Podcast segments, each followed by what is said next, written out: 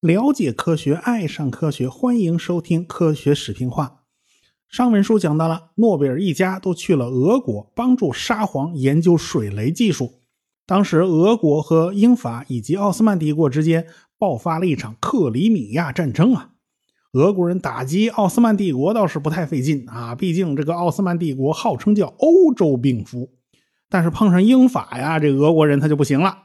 这战争不仅仅是在克里米亚半岛开打。俄国呢是实际上在各个方向都承受着压力，比如说在波罗的海，俄国呢就靠水雷封锁航道，啊，这个水雷就是诺贝尔他们家生产的，所以他们家跟军火就结下了不解之缘呢。俄罗斯面积广大，啊，它地跨亚欧啊，不仅如此，它在美洲呢还有一小块土地，说小其实也不小了，这块就是阿拉斯加。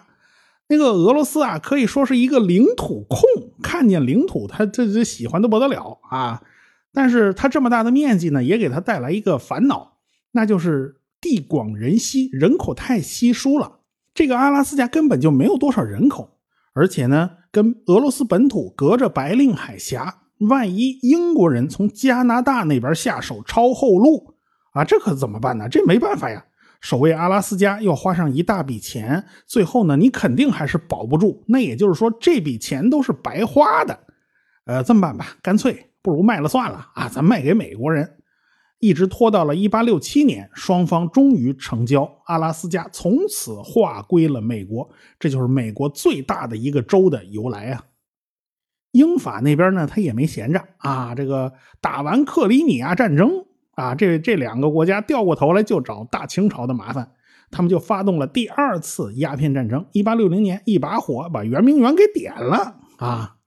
所以那个时代基本上就是一个列强纷争的年代。不过那个时候呢，还是有点像我国春秋时代啊，这个打仗啊是只要钱不要命，战败国割地赔款了事儿啊，这就算完了。但是到后来的二十世纪，呃，可就没那么客气，可就没那么轻松了。你割地赔款就算了事儿，那不行。各国打起仗来，那都是发了倾国之兵，打的都是灭国之战呢。所以二十世纪的战争打起来都很像战国时代了。所以呢，在当时啊，炸药的用途就很广泛，因为战争太多了嘛。一方面战争需要炸药，另一方面各种大型工程也都需要强力的炸药。因此，诺贝尔他们回了瑞典以后呢，还是在克服困难生产硝酸甘油，因为硝酸甘油是当时知道的性能最好的一种炸药。啊，尽管呢，诺贝尔家族付出了亲人被炸死的惨痛代价呀。后来，诺贝尔的硝酸甘油就卖到了各个国家，但是引起了麻烦无数。咱们上次讲过，纽约一家旅馆里边那硝酸甘油就开始一个劲儿冒烟最后啊来不及，你拎出去以后就炸了，还把大街炸出一大坑。这事儿咱们上次讲过，这事儿已经上了纽约报纸的头版头条了。但是这还不算什么，一个月以后那一场爆炸呀，那才叫轰动那是一八六六年年初的事儿，在德国的不来梅港，有一个美国人托运了一包行李上了一艘大船。这家伙呢，事先买了巨额保险金，打算呢在托运行李之中啊，他放了一瓶硝酸甘油，而且还放了起爆装置，打算在这个硝酸甘油炸了以后呢，自己可以赚一笔保险金啊！哪知道啊，人算不如天算，这硝酸甘油它不听话啊！这人还在船上呢，那船刚开出去没多久。他提前爆炸了，所以连这阴谋家的一块炸死了。这轮船呢被炸得粉碎，有二十八个人被炸死，两百多人受了伤。反正这阴谋家自己这条命也没了。所以这起恶性爆炸案就惊动了世界。这还不算完，一八六六年三月份，悉尼港的仓库发生了大爆炸，也都是硝酸甘油惹的祸。在那一段时间里边吧，你就看那报纸上经常会出现硝酸甘油爆炸的新闻报道。在德国，有个矿工去买矿山用的爆破用的那种硝酸甘油，啊，这稍有马虎就导致他本人和店员被炸得粉身碎骨。在奥地利，一个炸药仓库不慎发生爆炸，死伤十余人，还有一艘停泊在巴拿马港口的船只。这工人正在卸货的时候，这硝酸甘油炸药它偶然掉进海里了，结果这艘船就被炸毁，船上十多个人被炸死。后来呢，就连旧金山的富国银行大楼也发生了硝酸甘油的爆炸事件。啊，美国那杜邦啊，他特开心啊，他就到处渲染硝酸甘油不安全呐，使用硝酸甘油的人呐，都属于寿星佬上吊啊，他活得不耐烦了呀。谁使用硝酸甘油，谁就必然丧命啊，只不过是早还是晚的问题啊。但是压死骆驼的最后一根稻草是诺贝尔自己在德国克鲁梅尔的硝化甘油工厂大爆炸。哎，他最后这场大爆炸导致他这个工厂啊毁于一旦，所以各个国家就开始禁止使用硝酸甘油炸药。那么诺贝尔就不得不开始认真考虑硝酸甘油的安全问题了。当年呢，诺贝尔在美国搞了一个专利，那就是往硝酸甘油里面掺进甲醇，据说是可以改善这种安全性的。呃，甲醇呢是溶于水的，假如你要把这个甲醇去掉。只需要用用水把这个甲醇给它萃取出来就可以了。硝酸甘油啊是微溶于水，几乎不溶啊，所以这两个是很容易就把甲醇给去掉。但是现在看来呢，嗯，这个办法还是不行。只要是液态，它就不安全，因为啊，晃动时候产生的那种气泡，这个气泡在爆裂的一瞬间会产生非常非常高的温度。因此呢，对于硝酸甘油那么敏感的东西，是 是不能允许这是这种事儿存在的呀。所以呢，就不能走液态的道路，必须走固态的道路。那么诺贝尔又该如何下手呢？他老爹啊，当年搞过往黑火药里面掺进去百分之十的硝酸甘油啊，这个办法行不行呢？方向倒是对的，但是爆炸威力就打了太多折扣了啊，因为这个硝酸甘油的成分太少嘛。后来，诺贝尔跟他哥哥当时就在通信提到了这件事儿。木炭是可以吸收硝酸甘油的，很多东西啊都有非常强的吸附硝酸甘油的能力。但是这样做还是很危险的。为什么呢？因为硝酸甘油它怎么制造的呢？实际上是把甘油非常小心的倒进硝酸和硫酸的混合物里边这两种东西都是有非常强的氧化性。那么在制造的时候，你根本就没有办法保证所有的硫酸和所有的硝酸都和甘油起反应了吗？这可不一定啊。那么很可能啊，最后硝酸甘油里面还剩下不少残余的硫酸和硝酸。那么好了，这时候你把黑火药放进去，黑火药里面可是含木炭的，木炭会和硫酸和硝酸碰上，你说这碰上会有个什么结果？你大家能想象吗？哎，恐怕这种它会产生氧化还原反应啊，这是会产生热量的。所以呀，诺贝尔他老爹用黑火药掺进去百分之十的硝酸甘油，其实是为了安全考量。放太多了它不行啊，它就是不安全了。不光是有木炭呢，还有硝酸钾和硫磺在里边帮忙呢，这事就很麻烦。所以用黑火药来吸附硝酸甘油。原理上是说得通的，但在工艺上它是不合适的，它会留下非常大的隐患。如果残留的硝酸或者是浓硫酸，它在跟木炭进行反应，它会放出热量，这炸药它怎么可能会安全呢？所以啊，这就是个麻烦，你必须找另外的更稳定的东西才行。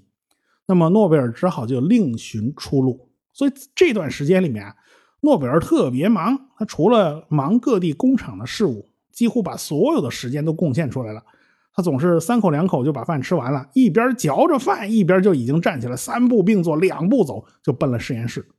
他连晚上睡觉他都不踏实，明明他已经在床上都躺下了，可是脑子里突然涌出来一个想法，这睡意立刻就被冲得一干二净。他会一个鲤鱼打挺就从床上蹦起来，然后披了件衣服又去实验室里室里工作去了。所以呢，他那时候真是废寝忘食。所以老天爷总是眷顾那些有所准备的人嘛。诺贝尔的努力终于换来了回报。有一个偶然的机会呢，让他茅塞顿开啊。那一次啊，他无意中发现有一只铁皮罐子出现了渗漏，黏糊糊的硝酸甘油就从罐子里淌出来了，流到了下面的硅藻土里边。遇到硅藻土的硝化甘油，它并没有到处随意流淌，而是奇迹般的被硅藻土给吸收了，形成了一团浆糊状的东西。哎，过去人们总是要用硅藻土呢来填充空隙的，就像现在啊，快递啊里边都是泡沫塑料、海绵啊之类，防止这种瓶瓶罐罐的磕碰。硅藻土啊是硅藻的细胞经过千百万年的沉淀形成的，有很多很多小孔，因此它吸附能力特别强。这个硅藻土在德国汉诺威一带啊，那是随处可见的。一开始根本就没人在意这东西。但是自从诺贝尔拿它当吸附剂以后，这东西开始升值啊，这价钱开始飙升啊，这种白色的物质开始受到关注，一时间呢声名鹊起啊，它就被誉为白色的金子，身价倍增了。就这样，诺贝尔用硅藻土作为吸附剂吸收硝化甘油，最后终于研制成功一种固态炸药。这种新型固态炸药的威力呢？比液体的硝化甘油啊低了百分之二十五，但是还是要比黑火药的爆炸力高五倍。它最主要的优点就是大大降低了硝化甘油对于震动和温度的敏感性，方便运输，易于操作。实验证明，这种新的炸药非常老实，非常听话啊，很驯服。而且这种东西还可以非常方便的包装在那种纸筒子里边，使用者可以随时放进炮眼儿啊，就形成那种炸药棒。所以这个东西使用起来就变得非常方便了。新的安全炸药呢，必须起一个响亮的名字。你别忘了啊，诺贝尔是语言学家，他会 N 国外语的，所以他给新炸药配方取名字叫达纳，在希腊文里面就是力量的意思。达纳炸药威力强大，而且安全可靠，叫这个名字真的是太合适不过了。接下来的问题呢，就是如何顺利起爆？因为达纳炸药的敏感度降低了，引爆就变得非常繁琐。诺贝尔在实验中观察到啊，当初发明的那种以黑火药为主要原料的那种引爆装置啊，虽然可以和达纳炸药配合起来使用，但是效果很不理想。这种引爆装置的引爆威力是很小的，而且还经常失效。所以呢，诺贝尔就开始了各种尝试，最后发现雷酸汞作为引爆物质是可靠的。一来，雷酸汞的安全性还算可以；二来，爆炸威力呢也比黑火药要大。所以，雷酸汞就是最早被发现的起爆药。后来还发现了什么？呃，迭代化铅啦，还有斯蒂芬酸铅啦，等等一大堆起爆药。雷管呢，就是因为雷酸汞而得名的啊，就叫雷管了。至此，有了雷管做引爆，有了达纳炸药，已经有五百年历史的黑火药就开始走下了神坛，就不再是欧洲人使用的主流炸药了。一八六六年十月，诺贝尔在德国进行了达纳炸药的公开试验，第一项就是将一包十磅的达纳炸药放在火堆上烧，你看烧了半天没爆炸。第二项，把一包十磅的达纳炸药从高处扔下来，没爆炸。第三项，把一包十磅的达纳炸药埋在地下，然后用雷管引爆，威力惊人。也就是说，安全性和威力都很好，所以事实胜于雄辩。媒体称赞诺贝尔是一位不向任何艰难困苦低头的青年发明家。后来呢，瑞典皇家科学院就授予诺贝尔父子俩。哎，一人一枚金质勋章，表彰他俩对国家的贡献。哎，这爷儿俩一人一个，省得抢啊。后来呢，诺贝尔就发了大财，但是他被称为欧洲最富有的流浪汉，因为他总是在欧洲的各个工厂之间呢，都跑来跑去，弄不好呢还要跑去美国。他在美国的生意啊一团糟，主要就是又就是因为那个当地那合伙人都不给力。那诺贝尔又有没有办法常年住在美国，所以美国就出现了各种各样的盗版炸药啊，他也没法管这个炸药配方。其实大家都清楚，这东西就是一层窗户纸，一捅就漏。于是各种改进版本呐、山寨版呐，你就全冒出来了。后来呢，诺贝尔在美国的工厂呢，就给了别人啊，他的公司占了对方一部分股份，经营上他就不操多少心了。后来，中央太平洋铁路公司自己再配硝酸甘油，这荒山野岭的，别人也管不着他啊。这个硝酸甘油本身并没有专利，关键就是如何安全的使用、安全的引爆。人家太平洋铁路公司就在山里面安排了一个小作坊生产，它生产一公斤才七十五美分呢，人家又不需要付专利费，是不是？而且呢，他把中国人炸死了又能怎么样呢？中国人的命也不太值钱嘛，不安全也就不安全了。但是有一个问题来了。那就是硝酸甘油威力太大，在有些地段呢，它能把半座山的泥土给炸松了。你要炸松了的话，那么滑坡泥石流它就不可避免了。算了，不行，那还是用黑火药吧。因此啊，在中央太平洋铁路公司的工地上，黑火药和硝酸甘油它是交替使用的啊。这这段可能就是用硝酸甘油，那段可能就用黑火药了。等到诺贝尔发明的达纳炸药传到美国，已经是一八六八年了，那时候工程都快进了尾声了。所以，中央太平洋铁路公司与诺贝尔之间就没有任何联系，说白了，没有任何交集啊。他没找过人家，人家也没找过他。但是，中央太平洋铁路公司在加州的火药供应商，那是有诺贝尔公司的参股的。诺贝尔原来自己公司的主要在美国的那些个业务，基本上都卖给了那家供应商。诺贝尔自己是根本就没有时间去管美国这些方面的业务了，还不如卖掉算了。中央太平洋铁路公司在内华达山顶啊，有一段隧道工程。当时是数九寒天，下大雪呀，工人们整个吃住都在隧道里边，海拔有上千米，生活条件非常艰苦。而且那地方啊，你要大规模使用炸药啊，他也不敢。为什么呢？会引起雪崩。因此，那个地段那真是苦透了。所以说，西线铁路每一根枕木底下都躺着一个中国劳工的尸体，这话呢不算夸张。在这样的条件之下，即使是中国工人，他再吃苦耐劳，他也开始受不了了。于是，中国劳工就开始集体罢工，就连最凶狠的独眼龙包工头也站在中国劳工的一边。但是在这种冰天雪地的地方，这博弈双方的差距是巨大的，人家四巨头就是不给钱，哎，人家也不给你送饭，你能怎么样呢？最后啊，工人们实在是饿得受不了了，不得不答应了四巨头的条件，开始继续工作。好在呢，突破了这一关，以后的工作就比较顺利了，就没有这么艰苦了。东边的联合太平洋铁路公司一开始是很顺利的，但是越往后事儿越多。道奇将军就带着一群退伍老兵啊，那真是逢山开路，遇水叠桥啊。但是道奇就发现啊，这个工人们的营地啊，乱七八糟的，什么帐篷酒馆、帐篷赌场，连帐篷妓院，他都是一应俱全的。这个工人们喝酒打架，那是家常便饭，而且动不动就要死人啊，这动刀动枪他都不稀奇呀。这样下去啊，这怎么行啊？严重影响了军心士气啊。人道奇是军人出身的。立刻整顿纪律，怎么整顿呢？派人持枪巡逻，维持秩序。荒郊野外，一切文明社会的法律都不好使了，全靠道奇手下的执法队维持秩序。那执法队大头目，长得就像俄罗斯哥萨克，这戴一大皮帽子啊，这帽子也像。这下啊，工人们的状态好多了。但是啊，凡事都有正反两方面。从此中西部私刑泛滥，什么法律不法律？人家牛仔根本就不管，人家牛仔管你什么法律呢？就看手里左轮枪够不够快嘛。哎，所以你西部片里面大家经常看见，这打死都白打死嘛。那那打死以后，扒拉一下一看，手搭在一包烟上啊，算你白死了啊，算你没有坏心啊。所以西部就是私刑泛滥的地方了。随着铁路线的延伸。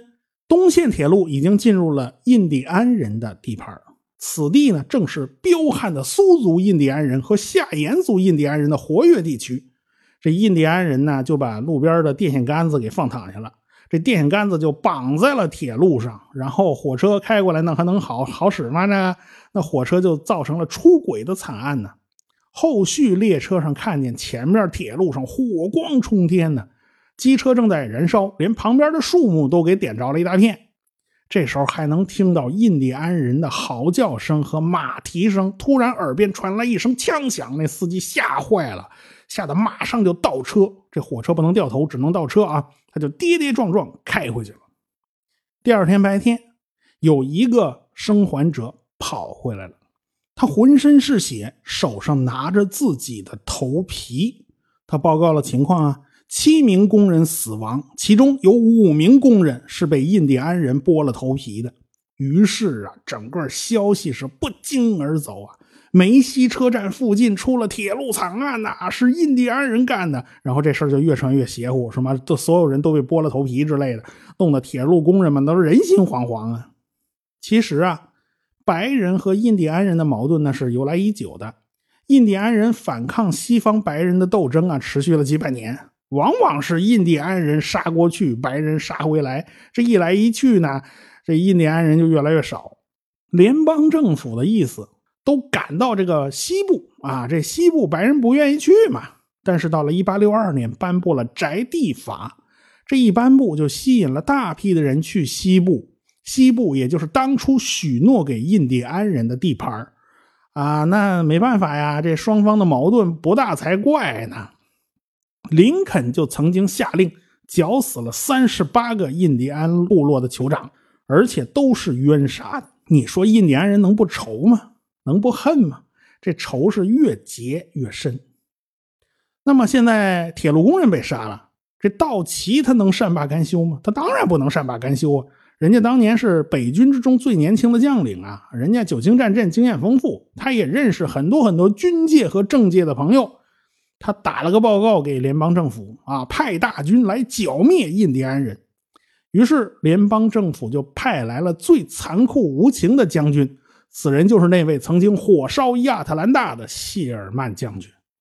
谢尔曼带了六个骑兵骑兵连啊，这个六个骑兵连就够吗？那当然，他就觉得啊，这事儿不在乎啊，这事儿小意思。他说过一句名言：“印第安人嘛，这次多杀几个，下次就可以少杀几个，反正最后都是杀光了了事儿啊。反正印第安人当时是没有人权的，因为他们根本就不算美国公民呢，所以。”东线铁路是一路向西延伸了五百英里，进入了怀俄明州的境内。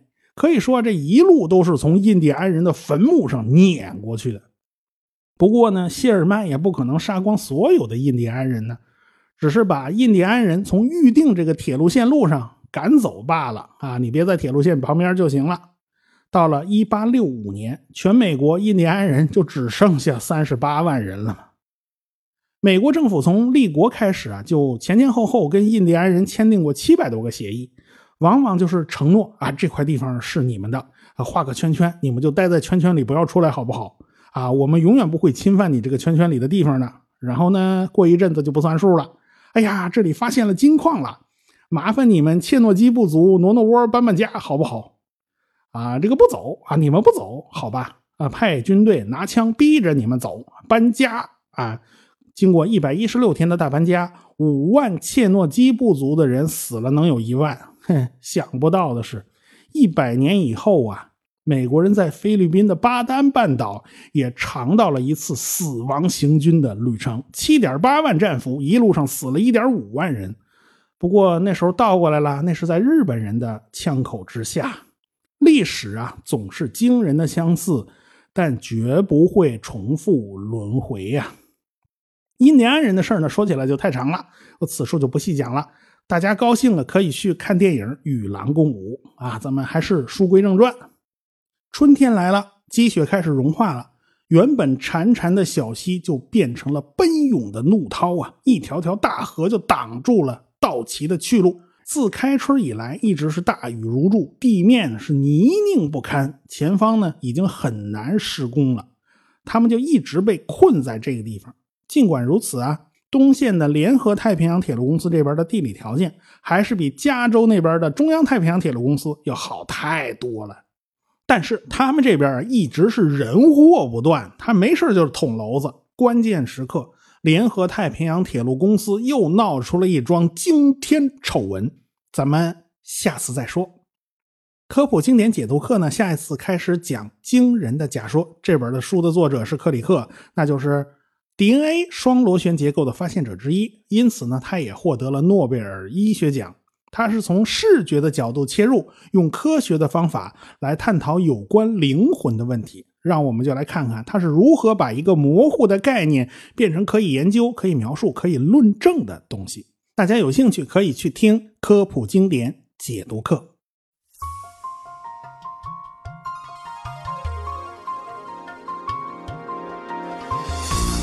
科学声音，理性的力量演讲会，二零一八年再度来袭。我是回到二零四九的刘敬正，我是科学有故事的汪杰，我是科学视频化的吴金平，我是王木头讲科学的王木头，我是原来是这样的旭东。四月二十九日，我在我的故乡浙江绍兴，欢迎您的到来。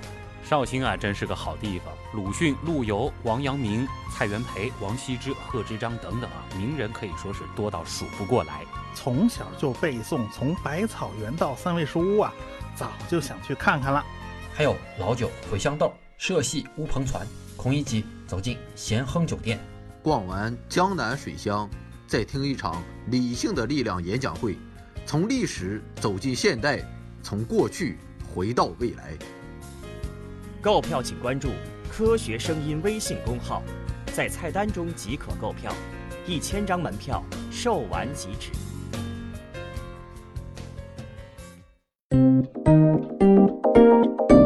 科学声音。